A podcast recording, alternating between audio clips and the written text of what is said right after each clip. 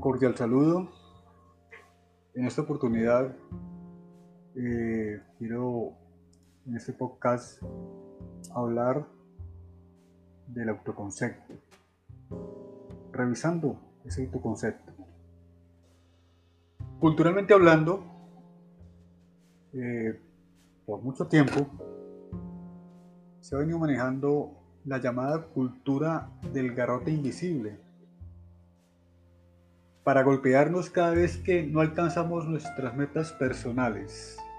Esa cultura invisible que aún todavía en los estrados educacionales conservan todavía una educación vertical, arcaica, cuando la educación debe de ir a la par con el tiempo, las expectativas obviamente el avance del conocimiento, las diferentes disciplinas, ciencias, etcétera, cuando debe ser una educación circular, constructivista, creación de conocimiento, donde todos participamos de todo.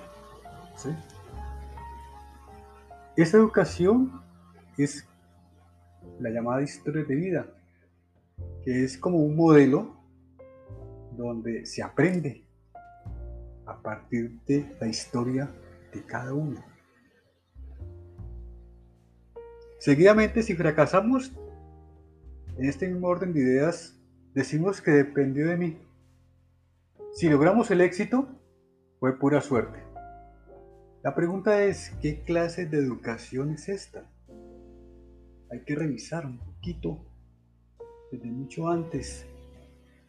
Valores, virtudes, se han desvirtuado, directa o indirectamente. ¿Ya? Eh, una norma, la norma sí regula, educa, pero una norma ya estandarizada, que no tiene opciones. Entonces, ¿qué clase? de educaciones.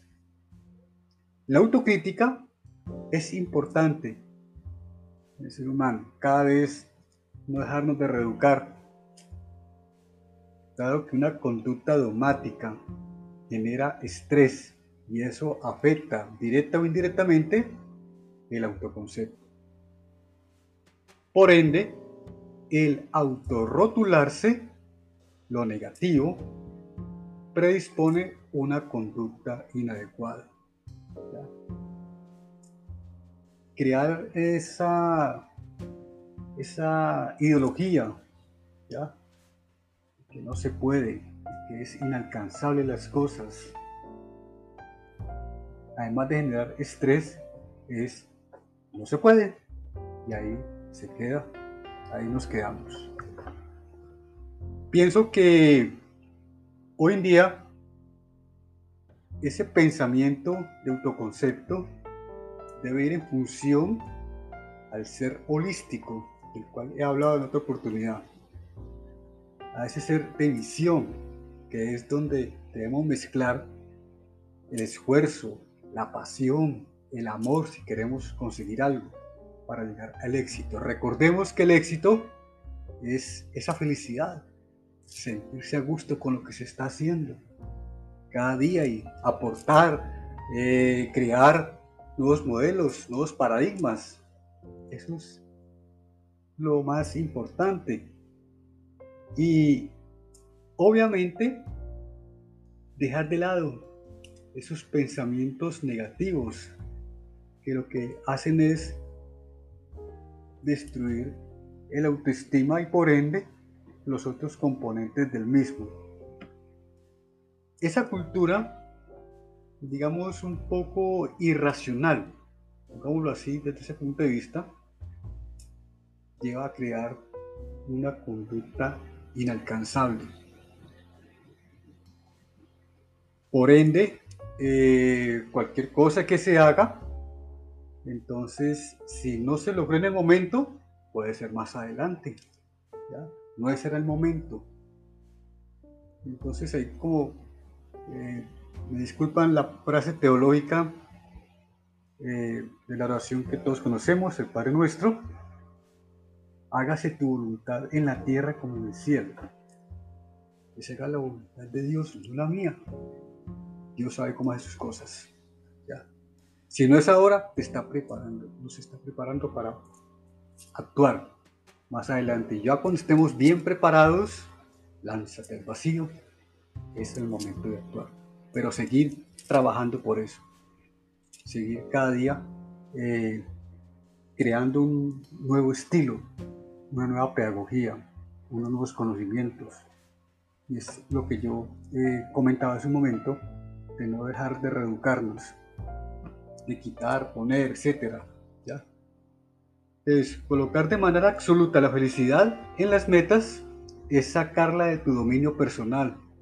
Así la meta no se alcanza, se acabó el mundo. Entonces, y eso pues obviamente es parte de esa experiencia de vida de que nos ha pasado, creo que la mayoría todos creo, que si no se logró en el momento entonces no, no se pudo, no hay posibilidades, entonces hay como un, una brecha una barrera que nos impide ¿ya? llegar a esa visión holística, esa visión de futuro. ¿ya? Por eso que el sentido de la confianza, de las potencialidades, yo quiero, yo puedo, yo realizo. Esa es, es como la, la, la bandera personal de cada uno. Y termino con una frase de un poeta, el cual menciona lo siguiente.